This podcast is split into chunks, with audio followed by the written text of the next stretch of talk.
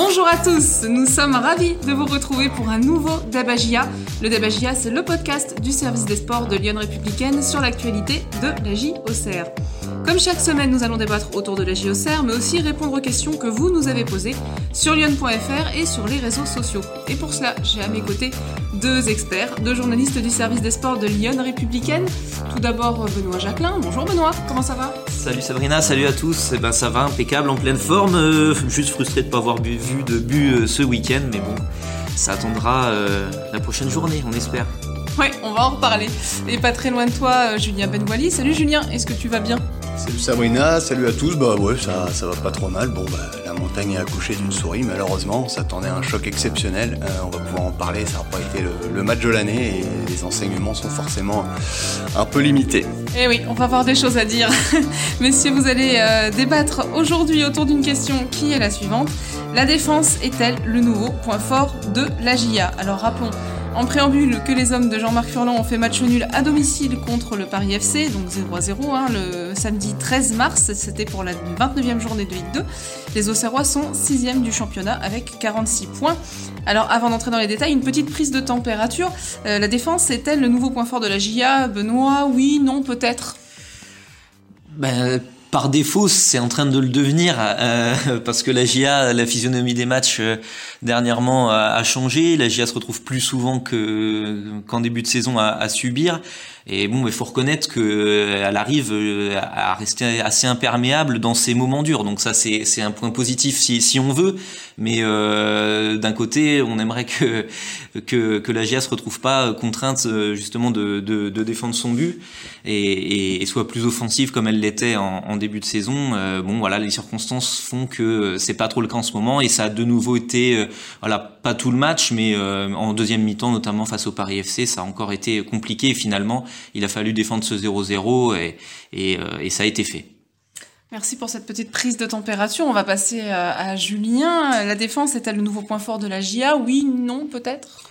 Moi, j'en suis pas convaincu. Euh, statistiquement, c'est indéniable. Il n'y a pas de problème. Maintenant, c'est moi, je pense que c'est aussi la, conséquence immédiate euh, du jeu offensif qui est moins moins présent, moins emballant. Donc euh, la GIA joue quand même un peu moins haut que d'habitude. Il y a moins de moins d'espace puisqu'elle a moins le ballon. Et ben elle, elle est moins sujette aux contre-attaques et donc euh, dans l'ensemble ça ça rend un ensemble plus solide et donc la GIA prend moins de buts. Je suis pas certain que ce soit juste sa force. J'ose espérer que quand la GIA aura le déclic offensif, elle va pouvoir refaire le jeu d'avant et à ce moment-là, elle risque d'avoir les mêmes faiblesses puisque c'est aussi un jeu assumé par Jean-Marc Furlan d'être ambitieux et donc de laisser quelques espaces derrière. Là, malheureusement, vu que l'attaque fait pas entre guillemets son, travail, bah, on va dire la conséquence positive, c'est que derrière, c'est plus solide. Merci messieurs pour ces tendances. Euh, avant de nous lancer à corps perdu dans ce débat, je vous propose d'écouter ce qu'en dit Jean-Marc Furlan, c'était juste après la fin de ce match contre le Paris FC. Ce qui est très intéressant, c'est ça, c'est ce que euh, je voulais euh, déjà construire euh, ce, truc-là qu'on n'avait pas l'an passé. C'est comment on est capable effectivement de, résister aux assauts des, équipes et à, leur capacité offensive. Et de ce point de vue-là, c'est très intéressant pour, l'avenir par rapport à effectivement à, notre défense centrale, notre gardien de but et notre milieu défensif. Ça, c'est intéressant pour l'avenir. Après, euh, euh, comment on va retrouver notre, notre allant et notre, notre capacité à claquer des buts sur la fin de saison, c'est ce qui est, ce qui est le, plus, le plus important. Voilà donc pour euh, l'avis de Jean-Marc Furlan sur sa défense. On peut donc commencer notre débat. Messieurs, la défense est-elle le nouveau point fort de la GIA Benoît, on en parlait tout à l'heure. Euh, voilà, la GIA ne prend pas de but, ça c'est positif déjà. Mmh. Et ouais, pour rebondir euh, ouais, sur, ce, que disait Jean-Marc Furlan, c'est vrai qu'il cherchait, il cherchait ça, d'être plus solide, notamment de savoir tenir sa surface quand vous êtes sous pression euh, dans votre camp. Et, euh, et ça a été le cas à un moment donné euh, dans le match où, en, début de deuxième mi-temps, là, le PFC s'est mis à, à, pousser fort. Et bon, il y a eu du, du chaos dans l'air à un moment donné. Et c'est vrai que bah, la charnière Lloris Djoubal, même Birama Touré devant la défense ont, ont été solides. Donc ça a permis de, de rester à 0-0. Donc c'est sûr que déjà à Amiens, euh, le match d'avant, euh, la, fin de match c'était pareil, c'était euh, bon défendre le, match nul 1-1. Donc c'est sûr que c'est pas des situations dont on rêve, donc on a envie de se voir, de, de voir répéter, de, de, devoir tout donner, s'arc-bouter pour préserver un point, mais pour le moment, euh, voilà, c'est c'est un peu difficile pour la GIA et, et bon, il n'y a, y a pas grand chose d'autre à, à faire. Et c'est contre le Paris FC hein, qui est un concurrent direct, Julien. Donc Paris FC, cinquième, c'est plutôt pas mal de pas encaisser de but contre cette équipe-là. Oui, après c'est pas non plus la meilleure attaque de Ligue 2, loin de là. Euh, les Parisiens sont arrivés sur une bonne série, surtout parce qu'eux-mêmes n'ont pas pris de but sur les derniers matchs. C'est pas non plus l'attaque qui est la plus flamboyante de Ligue 2, donc euh, je je sais pas. Oui, c'est forcément quelque chose de positif, surtout que ça vient s'inscrire à la limite de pas prendre de but dans une série. Sur les six dernières journées, la GA a fait euh, trois clean sheets. Euh, c'est quand même sur les 23 premières journées, ils en avaient fait que quatre. Donc c'est juste pour montrer que effectivement la GA est, plus solide récemment. Et Benoît l'a dit, c'est vrai que le triangle défensif Djoubal, Lloris, euh, Touré, voilà, a permis de franchir un cap dans, dans, dans cette optique-là. Mais voilà, moi, je serais quand même mesuré sur, euh, sur, sur la portée réellement de, de, cette nouvelle solidité. Je reste convaincu que si la GIA reprend le jeu beaucoup plus à son compte et avec voilà plus d'enchaînement dans les zones offensives, forcément, ça va faire monter le bloc et forcément, il y aura plus de contre comme avant. Et d'un coup, la GIA prendra plus de buts et on, on dira quoi à ce moment On dira, bah, la GIA a perdu sa solidité. Je sais pas, en fait, c'est la résultante. Encore une fois, euh, Jean-Marc Furlan, il a ce jeu porté vers l'avant. Après, c'est un jeu qu'il faut assumer, euh, je dire, euh, balle au pied. Les joueurs de la G ont du mal un peu en ce moment. Mais lui, il assume parfaitement de laisser des espaces derrière parce qu'il pense que asphyxier l'adversaire à un moment dans sa, offensivement va faire qu'il marquera plus de buts. Aujourd'hui, la GA marque pas de buts, donc elle a obligation de ne pas en prendre. Au moins, elle a su le faire. Benoît, est-ce qu'on peut faire un lien aussi entre les différentes dynamiques euh, Les joueurs offensifs sont en difficulté, les joueurs défensifs, on les voit plus, ils sont plus en forme. Oui, oui, oui, mais forcément, euh, ils sont plus euh, mis en valeur euh, dans ces scénarios de match-là. après, comme disait Julien, effectivement, c'est un peu le, jeu des, des vases communicants et, tout est un peu lié. C'est vrai qu'à un moment donné dans la saison, rappelez-vous, on recevait des questions dans le débat GIA. Est-ce qu'on prend pas trop de buts Est-ce que la GIA est pas trop friable? Mais à cette époque-là, la GIA marquait 3-4 buts par match. Donc finalement, c'était un problème tout relatif. C'est sûr qu'aujourd'hui, ben voilà, le le curseur il s'est totalement déplacé. La GIA est beaucoup moins menaçante offensivement et, elle, a, plus intérêt à, savoir rester solide parce qu'elle sait que elle aura du mal derrière à, faire la différence. Donc euh, ça s'est complètement inversé, ouais. Mais, mais j'allais dire là, moi j'ai je vous ai donné les stats des clean sheets. Euh, en fait, si on les met en corrélation des stats où la GIA marque pas dans les matchs, c'est les mêmes. C'est-à-dire qu'en fait, la GIA cette saison a fait 7 matchs sans prendre de but et 7 matchs sans en marquer. Lors des 23 premières journées, elle a fait 4 de chaque. Sur les 6 dernières journées, elle a fait 3 de chaque. 3 matchs sans prendre de but, 3 matchs sans marquer. Donc le, le vase communicant est tout à fait euh, prouvé. Donc c'est pour ça que j'aimerais, moi, vous dire avec certitude, la GIA est beaucoup plus solide. Mais je pense que tout simplement, en fait, le jeu de Jean-Marc Furlan, c'est pas d'avoir une équipe solide. C'est d'avoir une équipe qui va pouvoir vraiment mettre à mal l'adversaire offensivement. C'est pas le cas aujourd'hui. Conséquence immédiate, c'est forcément un peu plus solide. Ça fait écho à la, question de Mike hein, sur Lyon.fr qui nous dit euh, une attaque toujours en panne mais une défense solide, que retenir du dernier match? C'est vrai que là, notre question en l'occurrence euh, porte sur la défense, on peut aussi retenir qu'il bah, n'y a pas eu de but de marqué. Non, alors bon, par rapport au dernier match, on va dire que la première période a été un peu mieux parce que c'était quand même une grosse affiche. C'était un adversaire qui arrivait qui était quand même en confiance, le Paris FC. Donc euh, par rapport aux dernières sorties, il y a eu quelque chose d'intéressant, certainement, euh, qui peut s'expliquer par pas mal de facteurs à la sortie de cette mini-trêve de 10 jours. Et le retour d'Autrette doit aussi expliquer euh, en partie le fait qu'on ait revu deux, trois enchaînements intéressants dans les zones offensives. Malheureusement, ça a duré une mi-temps. Ouais, après, euh, pour l'histoire de, de l'attaque et de la défense, là, de la question, il y a eu des occasions aussi, quand même, hein, des, des, très grosses occasions, notamment le, le bilan en première période, là, la volée qui passe de peu à côté. Tout début de seconde période, euh, il y a quasi un face-à-face, là, pour retraite, qui se présente face à Després qui tente le lob, donc c'était des vraies, quand même, situations. Donc euh, voilà, la Géor a tout à fait pu marquer dans ce match et elle n'est pas rester vraiment muette sans rien à se mettre sous la dent, quoi. Elle aurait pu, à moi personnellement, de ce que j'ai vu des tribunes, elle méritait pas plus la victoire que la défaite. Quoi. Je trouve c'est un nul tout à fait logique. Les deux équipes ont eu une mi-temps, les deux équipes ont eu leur temps fort. Là, on parle de Le Bihan au trade pour les situations serroises. Il y a eu aussi euh, le feu dans la surface euh, au serroise avec euh, Laura à plusieurs reprises. Voilà, moi je trouve que finalement ce 0-0, il était peut-être pas sexy à regarder, mais il est assez logique à la sortie. Ouais, on peut rassurer Mike en lui disant en tout cas qu'il s'est passé des choses. Oui, on retient pas juste un score avec euh, avec zéro but marqué quoi. C'est un peu moins décevant que, que les dernières sorties parce qu'aussi on se dit que l'adversaire était d'une autre qualité, donc la GIA a pas raté son match, son choc. voilà, c'est encore un peu timide offensivement. Sur la fin de saison, on espère que euh, la GA va retrouver le déclic parce que c'est vrai que pour pouvoir revenir dans le top 5, il va quand même falloir à un moment offensivement avoir un peu plus même d'occasions, même s'il y en a eu quelques-unes, et surtout les mettre au fond. Bah oui, d'autant que Benoît, euh, le 0-0, ça fait pas avancer au classement. non, mais ça fait le statu quo là. Euh, voilà, au fil des minutes, euh, dans ce genre de match-là, plus ça va, plus le, partage des points arrange un peu tout le monde, parce que bah, le Paris FC avait pas intérêt à prendre tous les risques et risquer de perdre et de voir la GIA tout de suite lui repasser devant le classement. La GIA, si elle se sentait pas forcément en mesure de gagner, euh, voilà, le match nul aussi, le, finalement le pas lui va bien, mais ça au moins vous restez à, à portée. Il reste neuf matchs et il y a toujours que deux points d'écart. Donc euh, finalement, ce, ce, match nul, voilà, il, il, a figé les positions sur cette journée-là. Alors forcément, c'est une cartouche un peu grillée pour la GIA parce qu'on peut se dire euh, la GIA recevait son concurrent direct.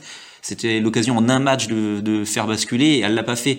Bon, mais voilà, il, maintenant il, en reste aussi. On peut aussi se dire qu'il en reste neuf autres et que le PFC aura plein de matchs face à face à des gros euh, où ils pourront perdre des points. Donc voilà, les, les, positions ont été un peu figées sur cette journée. Et puis d'autant, je rajouterais euh, rapidement que bah, Sochaux a fait match nul euh, aussi, ouais 0-0, et puis euh, Grenoble aussi match nul sur le fil. Oui, d'ailleurs, c'est ça, moi que je noterais. C'est moi, je remercierais Châteauroux et, et Pau d'avoir tenu en échec Sochaux et, et Grenoble, parce que c'est ce qui rend, avec un peu de recul, le match nul de la GIA pas, pas trop mauvais. Parce que sur le principe, on va pas non plus se, le cacher. C'est pas génial hein, de faire match nul 0-0 à domicile contre le concurrent que vous voulez repasser. Je veux dire, le président Gras lui-même avait parlé de première finale. Le bilan avait lui-même parlé de première finale. Bah, cette première finale, elle n'est pas gagnée, en l'occurrence. C'est donc, euh, c'est, on n'y voit pas beaucoup plus clair. C'est la particularité quand même, c'est du championnat, c'est que c'est des finales où il peut y avoir match nul, quoi. Ah ouais. C'est, donc c'est, là où la formule, euh, on joue des finales à assez limite parce que finalement. Euh... Mais ce match-là, ce que je veux dire, c'est qu'on va se, on va se retrouver dans une semaine après le match de Valenciennes. On va se retrouver les semaines d'après et on verra.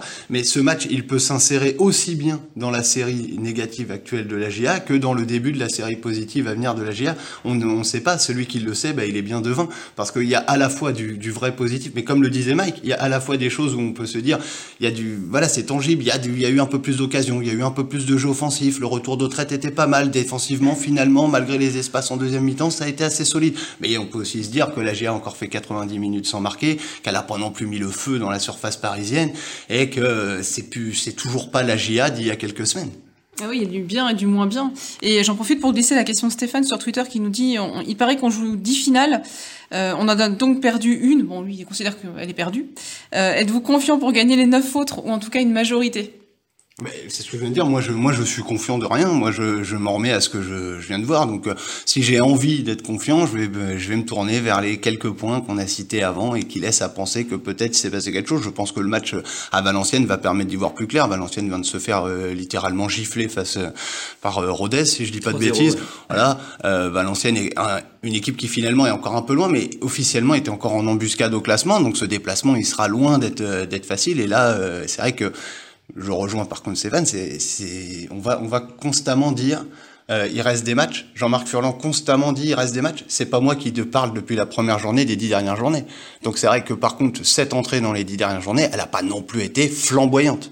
Ouais, c'est ça. On a l'impression, Benoît, presque d'un faux départ dans ce sprint final, en fait.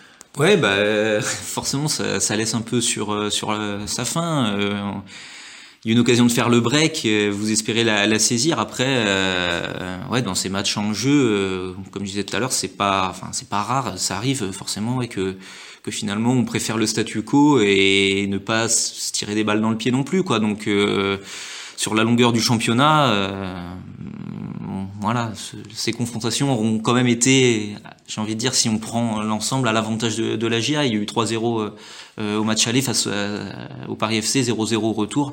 Bon, ben, face au Paris FC, la, GIA, ça sera dans les autres matchs qu'elle aura perdu du terrain, mais dans les confrontations directes face au PFC, elle aura pas grand-chose à se reprocher, quoi. Elle n'aura pas encaissé de but hein, pour euh, répondre à un bout à notre question. la défense est-elle le nouveau point fort de la GIA Bon, si je vous ai bien compris, messieurs, il faut rester solide défensivement, mais réenclencher les choses offensivement, Julien. Oui, bah moi je, je vais parler pour Jean-Marc Furlan et il le dit assez souvent. Je pense qu'il signe tout de suite pour un 4-3, victoire 4-3 à Valenciennes. Et donc finalement, cette solidité défensive, il est aussi apte à rapidement l'oublier si son attaque redevient flamboyante. Oui, je rajouterais juste un dernier point pour conclure sur ce chapitre de la défense aussi souligner, euh, c'était un des points peut-être un des enjeux dans ce match, c'était les coups de pied arrêtés.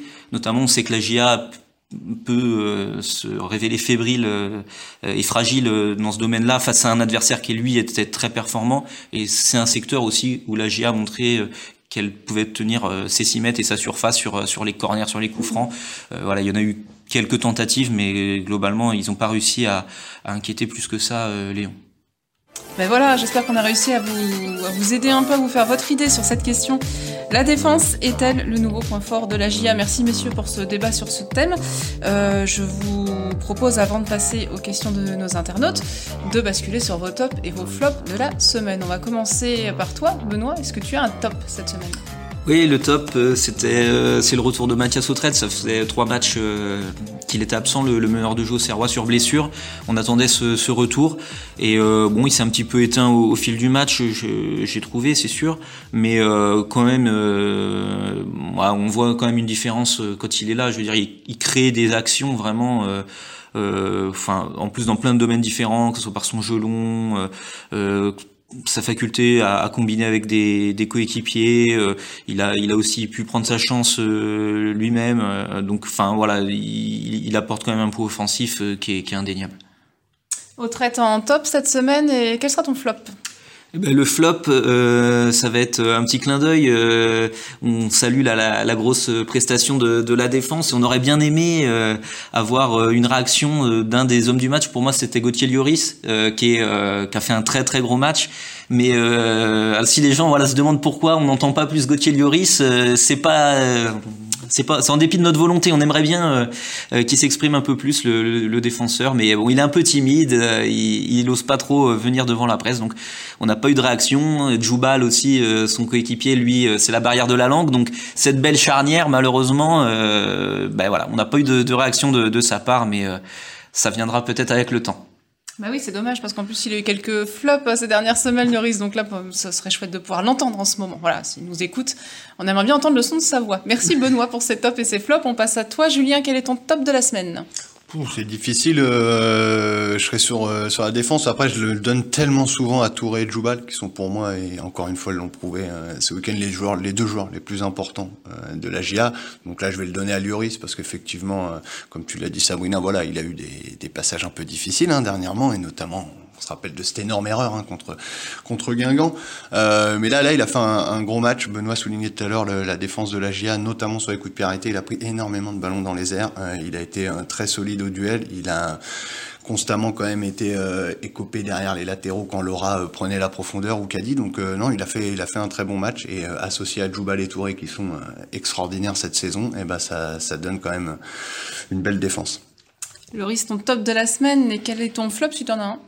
Oui, oui, bah, ça, on en trouve toujours, il hein, n'y a, pas de, a pas de problème. Euh, moi, c'est le physique. Hein. Je, crois que j'en avais déjà parlé après euh, Amiens. Alors, euh, Jean-Marc Furlan va pas, va pas, va pas forcément apprécier, puisqu'il disait en compte de presse que euh, faut qu'on arrête de, de, dire que c'est physique, c'est pas forcément ça. Mais pour moi, c'est pas un hasard si la GIA fait des deuxièmes mi-temps bien inférieur à leur première euh, dernièrement. Euh, là encore, ça a été le cas. Euh, je crois que moi, il y a de moins en moins d'essence dans le moteur.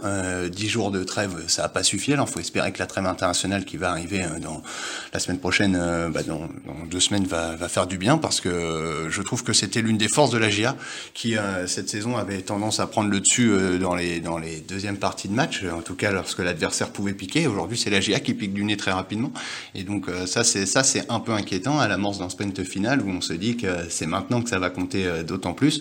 Moi, je trouve que physiquement, il y a clairement un problème. Eh ben, ça va nous faire une transition parfaite euh, vers les questions des internautes parce qu'on a quelques questions justement sur le physique. Merci euh, messieurs pour vos tops et pour vos flops. Et donc à présent, euh, bah, place aux questions que vous nous avez posées sur lyon.fr et sur les réseaux sociaux. Nous avons sélectionné les plus pertinentes pour y répondre. on va commencer par le physique puisque c'est le sujet qu'on vient d'aborder. on a Léonie sur lyon.fr qui nous dit la GIA est dans le dur en deuxième période en ce moment. Le problème est-il physique? Alors je vous les donne toutes les deux en, même temps. Hein. et Léo sur Twitter nous demande pourquoi la GIA a eu un énorme trou d'air cette saison par rapport aux autres concurrents, hors Paris FC du top 5. Mauvaise prépa physique, stratégie de tout miser sur le Money Time qui ne tient pas la route. Euh, messieurs, qu'est-ce qui se passe? Enfin, c'est une mauvaise prépa physique à la base, c'est un manque de, de c'est le calendrier. Euh, qu'est-ce qui fait que la GIA pioche en ce moment, Benoît? Ouais, bah c'est dur à, à dire. Ce qu'on ce qu'on constate, ouais, c'est qu'il y a une baisse de régime où justement, euh, c'est vrai que d'habitude c'était un des points forts des équipes hein, de, de Jean-Marc Furlan, c'était de bah, de, de, finir très fort hein, le dernier quart d'heure, d'être capable de faire des différences euh, en fin de match. Là, c'est vrai que la GIA perd son souffle hein, au, fil du match. On le voit depuis depuis plusieurs rencontres et euh, elle pouvait vraiment plus accélérer sur sur la fin et, c'est ce qui fait aussi que la GIA est dans dans la gestion du score souvent maintenant dans ces fins de match. c'est qu'elle peut plus donner le, le, coup de collier. On a vu hein, des joueurs forcément un peu un peu émoussés. Euh, après, euh, voilà, c'est difficile de, de, maîtriser tous les paramètres. Euh, que dire Rappeler simplement que c'est une saison un peu particulière où il y a des matchs rapprochés, euh, peu de peu de trêves, ou déjà d'une le calendrier donc est, bizarre cette saison. Le fait que à la GIA quand même ça tourne assez peu, il y a quoi 14 joueurs maxi qui sont des titulaires on va dire, et donc ces joueurs-là ils ont tout enchaîné. Voilà, il y a c'est difficile de d'être de, d'être euh, catégorique. Catégorique, voilà.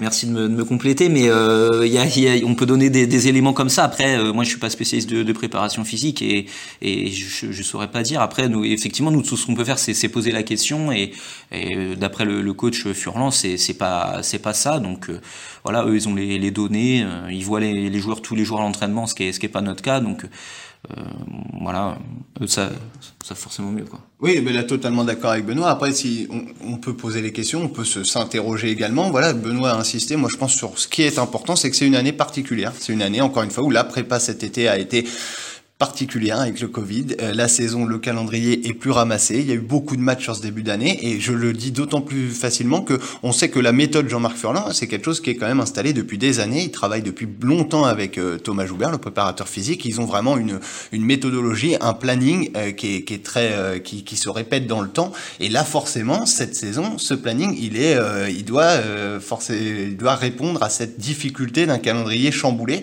Alors, est-ce qu'il y a, comme dit Benoît, moi je suis pas spécialiste non plus de la prépa physique, mais juste, faut le reconnaître, il peut, Jean-Marc assure que c'est pas physique. Des tribunes, en tout cas, on a le sentiment d'une équipe qui est essoufflée.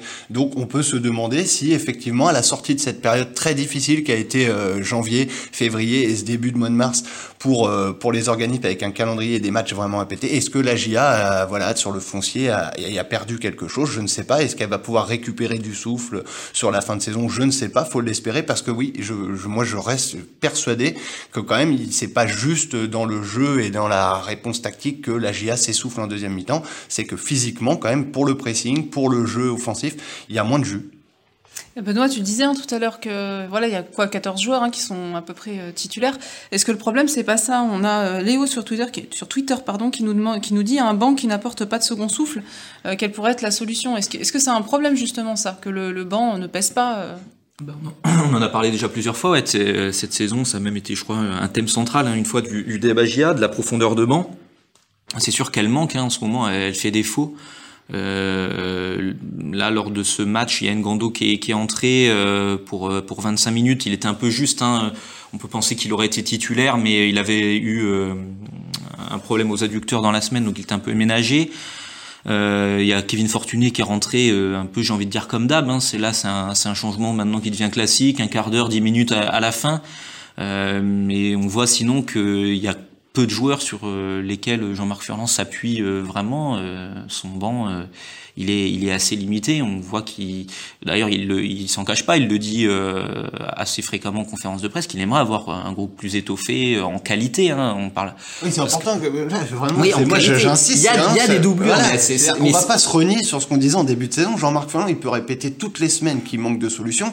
Moi, je pense que c'est aussi la résultante de la gestion euh, de l'effectif cette saison. Et il y a eu des ratés dans le recrutement, mais comme partout. Mais quand on demande parce qu'encore une fois, le groupe était très large l'an passé. On demande de le réduire cette année. On me dit six mois plus tard qu'il est trop resserré. Bah là, il faut juste qu'on m'explique. Il, il, y a un discours qui n'a pas été le bon. Ce qui rend l'impression qu'aujourd'hui il est il est trop resserré, donc qu'on manque de solutions à la GA, c'est que Fortuné et Hein, moi je le dis, voilà, il y a un moment faut donner les noms parce que ça va, on va pas, on va pas tourner autour du pot à chaque fois. L'entraîneur lui il peut pas. Fortuné et Hein sont des grosses déceptions. Si aujourd'hui ils avaient le rendement escompté à l'entrée sur le terrain, on dirait quoi? On dirait que la GA a six joueurs offensifs pour quatre postes, ce serait parfait. C'est pas le cas aujourd'hui.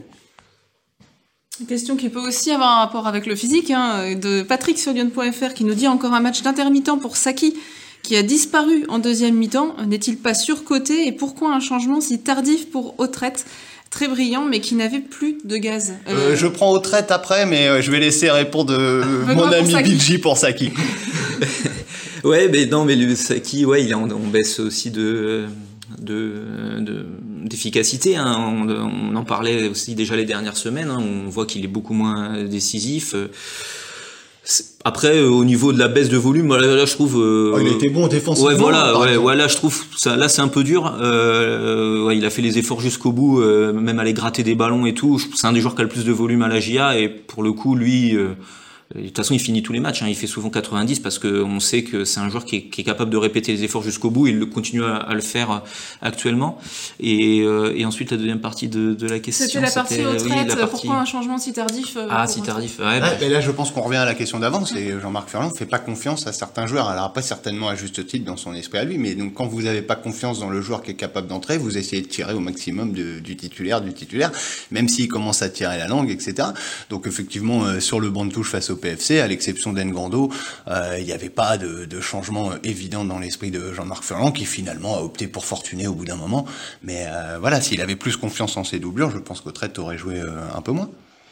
On a beaucoup parlé de la défense aujourd'hui, messieurs. Il y a André sur Lyon.fr qui, lui, a une question sur l'attaque. Il a constaté sur des phases d'attaque du match que Dugimon avait un bon placement et sur la fin de match, quand Arcus hésite à donner le ballon, il aurait très bien pu le centrer sur Dugimon qui était en très bonne position pour une excellente lucarne.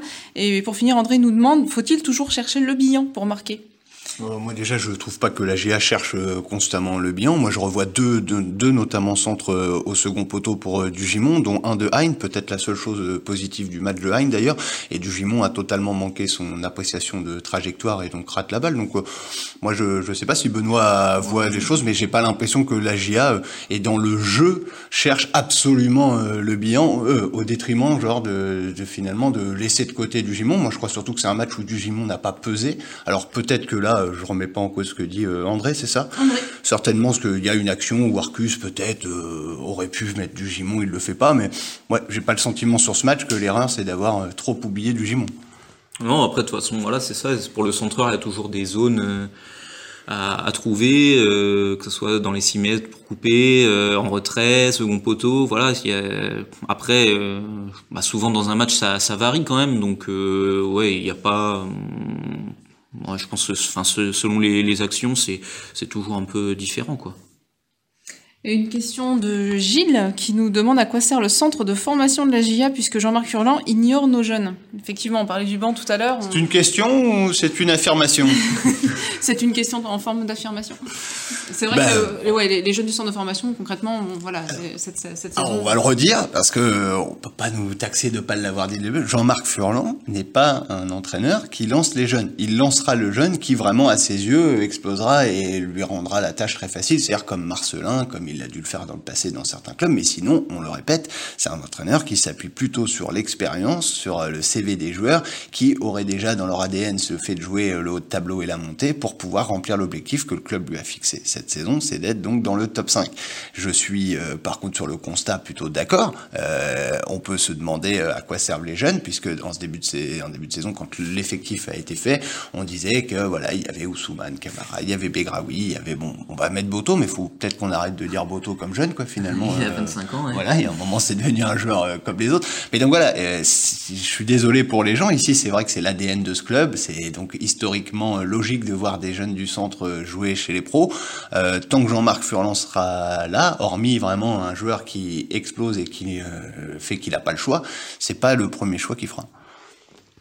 Messieurs, on a pas mal de questions. Euh, fin de contrat, c'est normal, on va jouer la 30e journée. Euh... Bah, faut dire que le coach en parle beaucoup dernièrement des fins de contrat. Exactement, ouais, aussi. Euh, bah, je vous les livre, hein, ces questions. On a Stéphane sur Twitter euh, qui nous demande si les fins de contrat ne jouent pas un rôle dans la mauvaise passe. C'est un peu ce que dit Jean-Marc Furlan, effectivement. Euh, Bernard sur Lyon.fr, pouvez-vous faire le, point sur les fins de contrat qui est concerné Où en sont les négociations? Et Patrick de Nuit Saint-Georges sur Lyon.fr également nous demande si Quentin Bernard se verra proposer une prolongation de contrat. Il y a pas mal de questions. On commence par, voilà, on commence par quoi? On va peut-être faire l'état des lieux. Ce sera, je pense, le, le plus simple. Donc, euh, sauf erreur de ma part, parce que là, si vous voulez, j'ai pas les, les, feuilles sous les yeux, mais je dirais donc qu'en fin de contrat, il y a donc euh, Samuel Souprayen, euh, François Bellugou, donc officiellement Michael Lebihan, mais on le sait, il a une option de prolongation en cas de montée. Il y a Quentin Bernard qui, visiblement, s'est quasiment fait ce deal-là également en cas de montée. Pour répondre à la question, il a une année supplémentaire. Il y a Begraoui. Il y a Ngando et il y a Dugimon. Concrètement, où ça en est euh, Souprayen, Belugou, Dugimon, il se passe pour le moment rien. Il se passera rien euh, sur Souprayen et Belugou. Dugimon, visiblement, rendez-vous fixé en fin de saison. On verra bien. Le joueur a droit de signer où il veut jusqu'à présent. S'il l'a pas signé et que la bon, ils verront en fin de saison. Ngando, ça discute. Euh, le bilan, ça discute malgré l'option. Ils aimeraient bien euh, finalement que ce soit fait, mais le joueur, hein, il va attendre la fin de saison et s'il a monté, il monte avec la GA. S'il a pas monté, il essaiera d'aller en Ligue 1 quelque part. Begraoui, bizarrement, ça a discuté pas du tout cette saison. Bah, C'est-à-dire c'était rompu vu son temps de jeu. Les discussions auraient repris et euh, un deal serait tout à fait envisageable aujourd'hui. Je dis pas qu'il est fait, mais redeviendrait une des solutions. Est-ce que j'ai oublié quelqu'un sur Je crois voilà, hein, c'est pour faire un petit état des lieux rapide. Benoît, tu valides?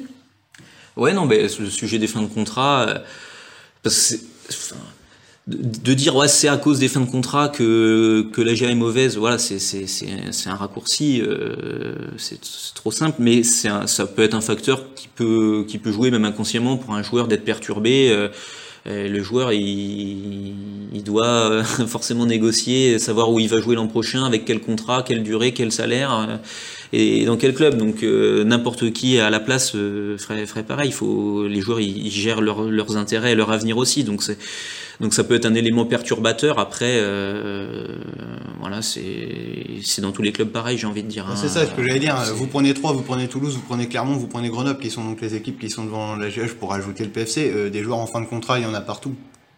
Exactement. Eh ben merci messieurs. Je pense qu'on a répondu euh, aux questions de nos internautes. Merci à tous hein, de nous les avoir envoyés vos questions sur lyon.fr. N'hésitez pas à faire la même chose pour le prochain débat On vous donne rendez-vous le dimanche 21 mars, après le déplacement à Valenciennes, hein, qui aura lieu le samedi 20 mars. Ce sera à 20h, 20h pas 19, pour la 30e journée de Ligue 2. Euh, merci messieurs, bonne semaine. Bonne semaine à tous.